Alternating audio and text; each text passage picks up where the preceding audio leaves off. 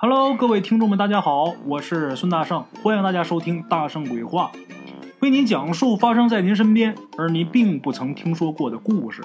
每天晚上，《大圣鬼话》与您不见不散。各位听众们，大家好，大圣又来了啊！咱们今天呢，来说这么一个抢死人东西给自己招祸的这么一个故事。这是一个真事不是传说故事啊。在鬼友他们老家呀。离他们这个村子不远的地方有这么一处山头上，这个山头地势挺高的，而且特别陡峭。鬼友他们这个村子等于是在这个山脚下，从山脚下往上看，这个山头啊，三面都是落空几百米的悬崖，后面呢背靠一座巍峨的大山，三面都是悬崖啊，这么一个山头，在这个山头上有这么一座坟墓。你站这个山下边往上看，看这个坟啊，它就是一个土堆，没有什么特别之处。这个坟的年代啊也挺久远了，但是虽然年代这么久远，依然还有很多人知道这个地方。原因是什么呢？原因是因为老人们都说，这个坟里边有两个翡翠手镯，据说这两个手镯是精美无比，价值连城。哎，那么说这个。坟墓的主人是谁呢？坟墓里埋的这位姓肖，是一个姑娘，是一个非常漂亮的妙龄少女。哎，这个坟里埋了一个美女。据老人说呀，姓肖这姑娘生在一个大户人家，在当年那个年代，他们肖家是当地的地主，地有很多，附近十几个村子的地都是他们家的，这就挺了不起了。十几个村子啊，就相当于咱们现在的一个镇一个乡。咱们中国地大物博呀，一个乡的土地，大伙想一想啊，都归一家，这家得多么的富有啊！过去啊，老百姓以农业为主，有地就有钱。附近这些村民种地的话，得给人肖家交租金，因为地是人家的，你种人家地，你得给人家租金呐。哎，这肖家呀，虽然这么大的家业，但是就生了这么一个姑娘，就这么一个女儿。长得是非常漂亮，妙美绝伦。肖家有钱呐，这个女儿啊是他的一个小老婆生的。他这小老婆长得就特别好看。这个小老婆生这个姑娘，这姑娘遗传他妈这个基因了，哎，长得非常非常漂亮。家里又有钱，又会打扮，从小又娇生惯养的啊，身上皮肤也好，什么都好啊，非常漂亮这么一个美女啊，得说是一个美女，在当时来说。绝对算得上是一富家小姐、大家闺秀。可惜的是什么呀？这么一个美人，红颜薄命，二十不到，这姑娘啊就生病去世了。这个让人很惋惜。话说，在这姑娘葬礼的时候啊，排场是相当大的。那个时候，很多人啊去世之后，就连一个像样的木头板都没有。那棺材说白了，用板薄做棺材。但是肖家这大小姐啊，她用的这个棺材，檀香木的，而且是六块整板这就了不起了。棺材咱们知道啊，六块板身底下一块，左右两块，这是三块，前后两块，这是五块，上面一个棺材盖子，这是六块。做棺材，我不知道各位老铁们，你们有没有见过怎么做棺材？我见过，因为从小在农村生活嘛，农村老人去世啊，都是。事先准备好这个木料，在家里边放着。等老人没有了，找木匠来打棺材。一般打棺材啊，这棺材你看它都是，呃，方方正正的，它是六面但是它那一面啊，都是用这个木匠手艺好啊，用刨子给它刨平之后，一块接着一块，一块接着一块往往上排的，不是整的。大伙想想啊，那棺材那么大，你整的板整一块整料，那这树得多少年树龄啊？檀香木能有那么大的整料，那这树可了不起了。哎，这棺材得说是相当奢华、相当精致啊！很多人想都不敢想，别说用了。这个排场啊，在当地这些老百姓看来，那就是王公贵族的待遇。王公贵族又能怎么样？当地老百姓反正也没见过王公贵族啊，但是就觉得萧家这就好到天了。啊，顶天好了，顶好顶好的了，没有再比这好的了。这个萧姑娘下葬那天，萧家所有管辖的这些租户啊，全得披麻戴孝。这个东西当然也不是说人家萧家要求的，都是这些个住户啊自发的。为什么呀？你看东家有事啊，你说咱这佃户能不去吗？去之后表一下忠心，给这姑娘披麻戴孝。有一个去的，就有俩去的。去的人一多的话，那旁边其他人也怕被落下。你看这落一群不落一人，人都去了，你说咱不去，明儿回头再单独给咱们家涨租金可怎么办？结果就都去了。哎呀，送葬这个队伍是浩浩荡荡的，从这个山底下一直排到山顶上。据说呀，在这个主家做长工的家丁回村里以后啊，跟大伙说，这位大小姐在入殓的时候，穿的是上好的丝绸。一共是穿了七件最重要的是什么呢？两个手上的手腕上，一边一只玉镯。这玉镯他们也不懂这玩意儿什么是好什么不好啊，但是就知道啊，这镯子碧绿碧绿的，都发光，冒绿光，哎，特别漂亮。那有这么个人说出这话，村里很多老百姓对这俩镯子那就垂涎三尺。总幻想着啊，怎么能把这俩镯子弄到手？那是啊，你要种地的话，你种一辈子也就是混个温饱，也就这么回事了。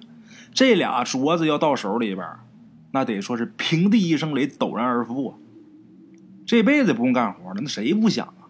咱说白了，谁都有这个心理呀。人都有这个心理，都想不劳而获，都想不学有术，这是人正常的心态。所以说，就好多人惦记这俩镯子。即使很多人惦记啊，但是那个时候没人敢去盗墓去。为什么？因为萧家呀，就防着有人去挖他女儿坟。在这个埋的时候啊，人家也有这个防盗手段，采用的是那种深坑填土的那种方式。当然，他这种防盗手段，你跟王公贵族比不了，各种机关呐、暗道啊，他这不是。但是坑挖的特别深。而且填的东西啊特别多，你三五个人你想挖，你根本你也挖不动。另外一个还有什么？人家萧家呀，专门派着人在那儿守着这座坟。你别说你盗墓了，你就是靠近都不行。那片地是人家萧家的，你进不去啊。哎，咱再说这个地方啊，之前呢这个山头上没什么特别的。但是自打有了这么一座墓以后啊，就感觉整个山头啊都变得阴暗了很多。有好多人也纳闷啊，就想萧家为什么要把女儿埋这么一个地方？悬崖峭壁上他不适合埋坟。那么说萧家他能不懂风水吗？他不懂，他能请不起风水先生吗？不可能。他只要是请风水先生风水先生绝不会建议他埋那儿，因为稍微有点本事的先生都知道。这个下葬啊，有七不葬，有这么七个地方是不能葬的：一不葬铜山，二不葬断山，三不葬石山，四不葬过山，五不葬独山，六不葬逼山，七不葬侧山。这个七不葬啊，也叫七煞地。这埋坟的时候啊，稍微懂点的先生啊，都知道这七煞地是绝不能埋人的。好在他们家是死的是姑娘。这要是男丁的话，绝不能埋这儿。那么说，为什么这七不葬不能埋啊？在这儿也是多说两句啊，给大伙儿简单解释解释。一不葬铜山，铜山无一；二不葬断山，断山无气。实则土不滋，过隙势不住。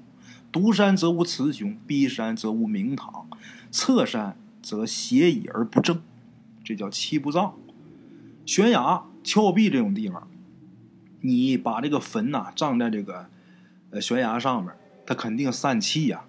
另外一个，这种地呀，它是前有靠，后无依，依就是依靠的意思。一般都说前面讲究明堂宽广明亮，前面不能有东西，后边有东西，有靠着的。但是他这不是，他是刚好相反。这在风水上来说是特别不好的地方。那么为什么他们家要葬这儿呢？因为呀，老人都说萧家特别疼爱这个女。这姑娘是岁数不大就没了，也没结婚，埋这儿呢，是因为这个地方地势高，他们家在山下呀，一眼就能看见这个坟，站在坟这个位置啊，也能看着家，那意思就是怕他姑娘啊，呃，孤单，埋那儿啊，一眼能瞅着家。这是萧家呀，呃，他们家一种寄托相思之情的一种方式吧。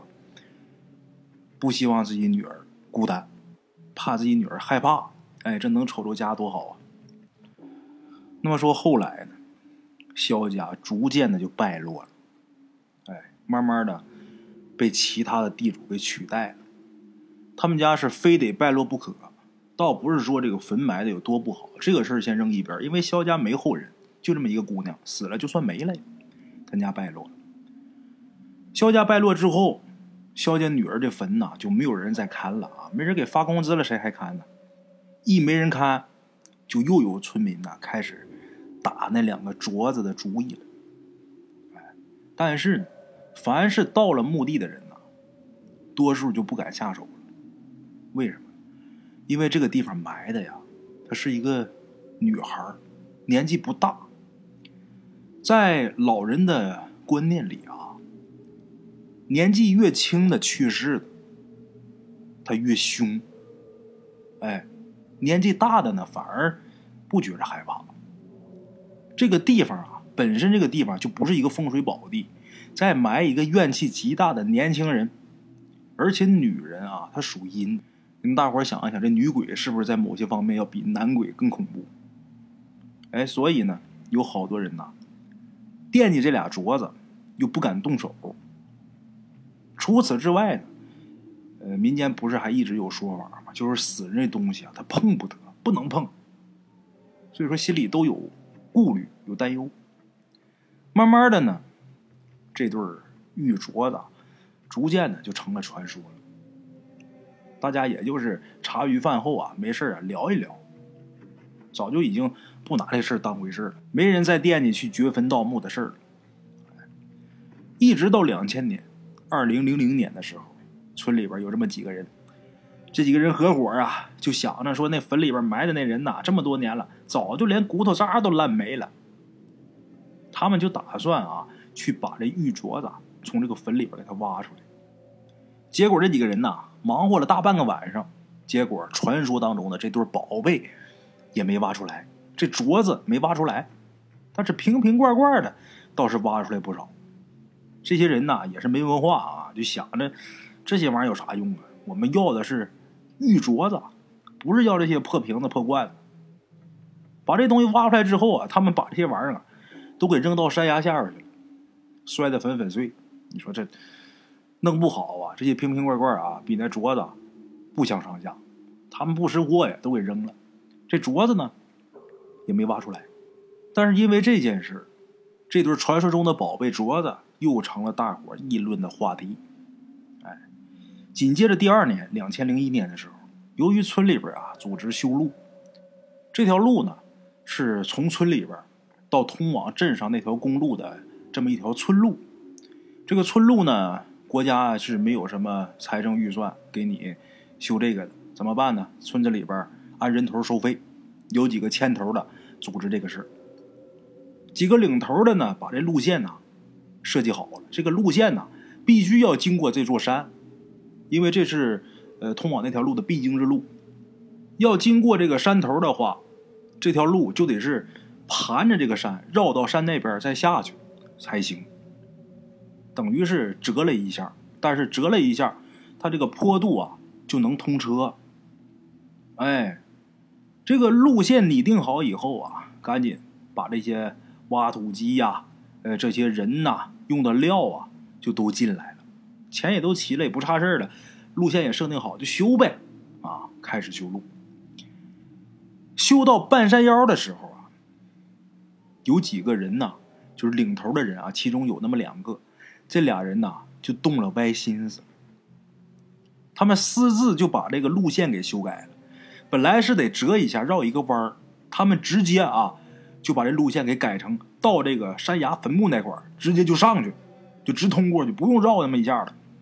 修路有挖土机呀，他本心就是想借修路之名谋私利，他想抠那个坟，哎，想要把这坟给刨开，把那俩镯子给弄出来。这个坟之前前一年有人动了，弄出一些瓶瓶罐罐，没挖那么深，没看着棺材。所以说这俩镯子还在，他就动了歪心思了。有这么两个人，后来这个事儿啊，还真是如他们所愿，挖土机改道，本来是应该绕一个弯的道，直接直着干过去，直接这个穿过这个坟墓。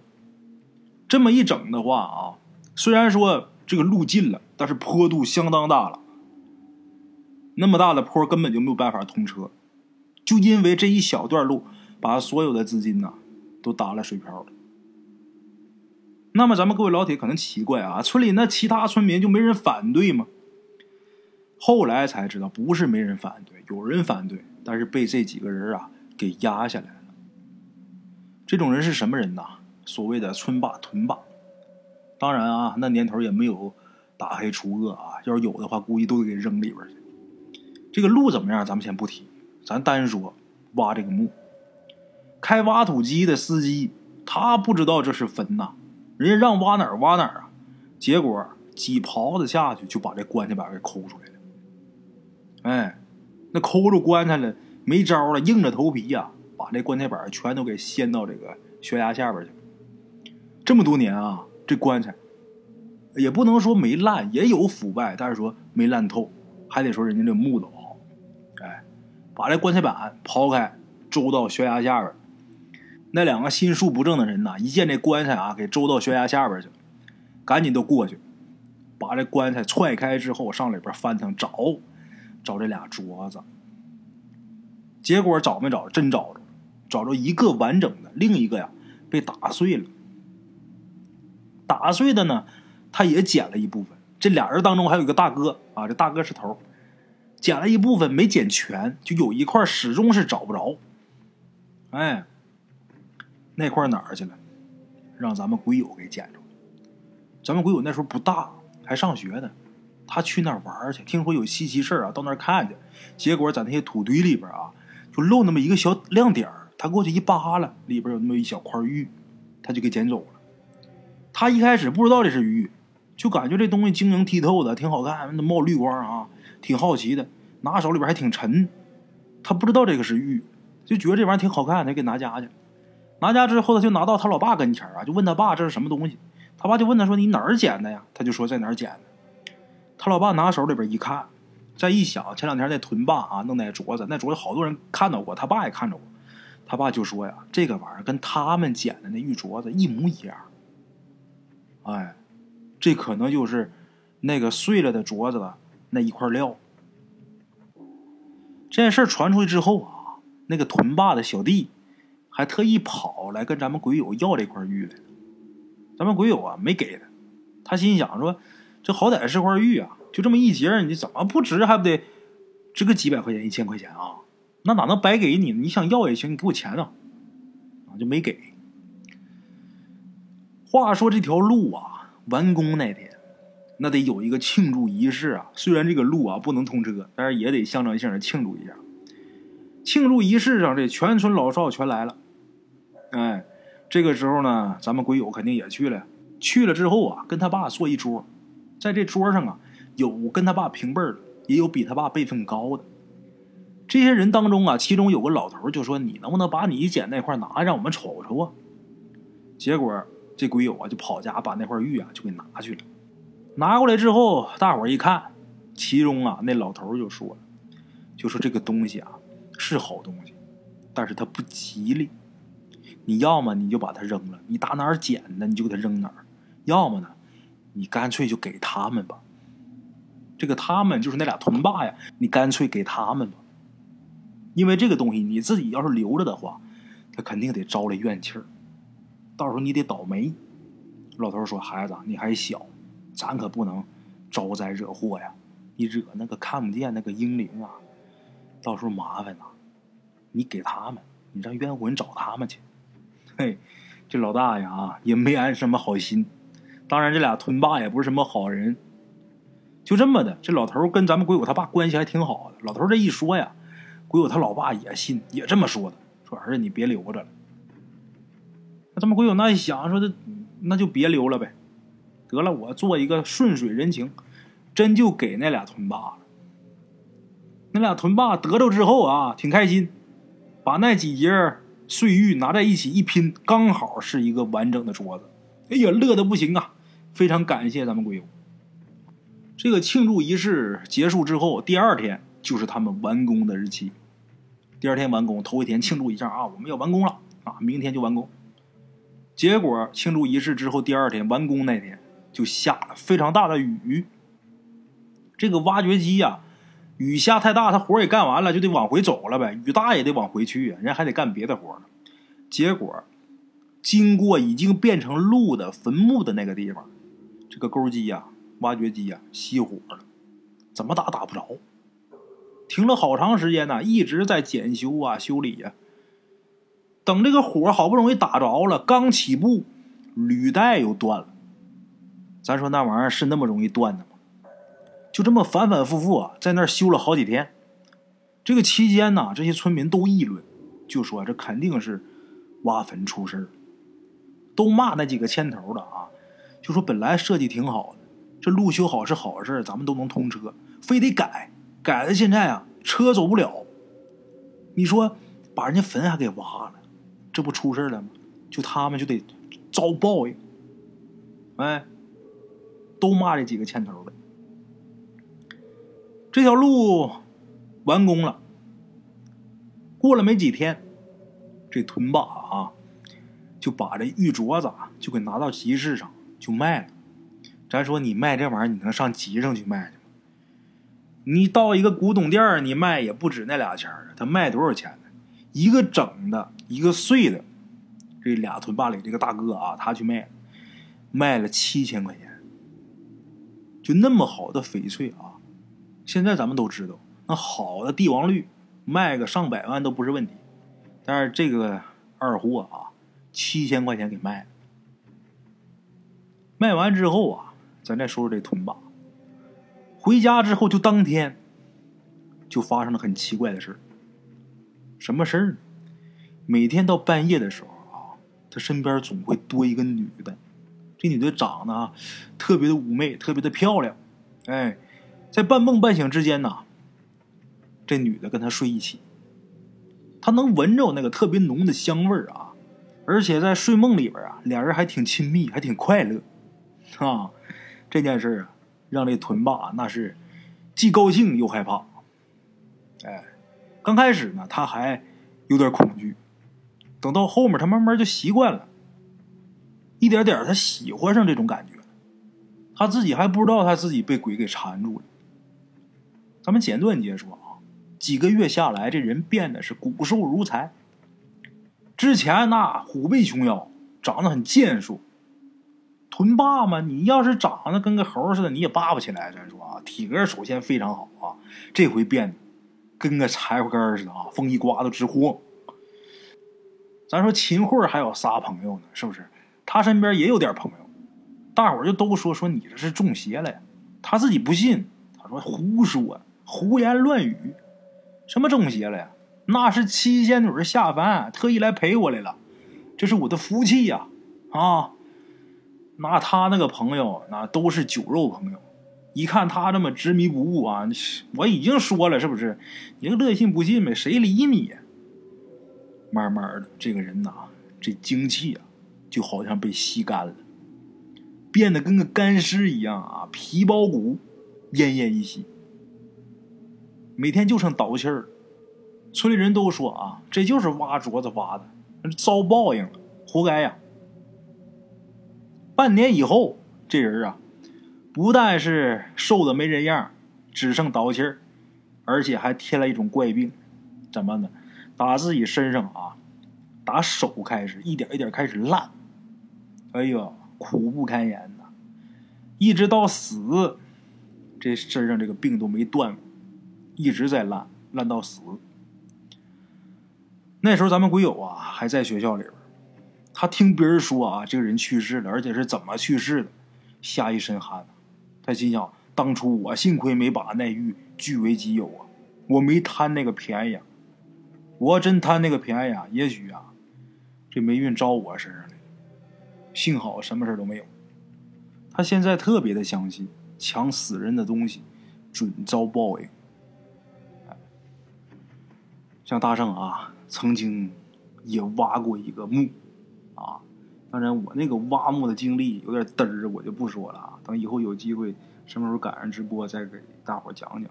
之前直播的时候给大伙说过啊。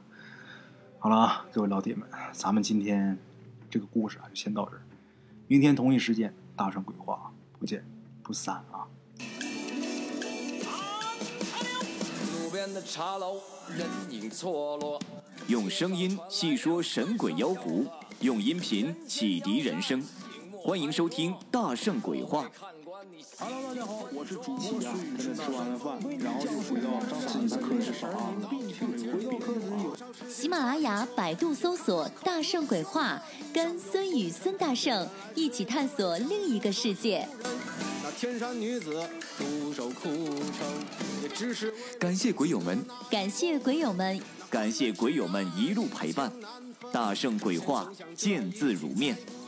欲知后事如何，且听我下回分说。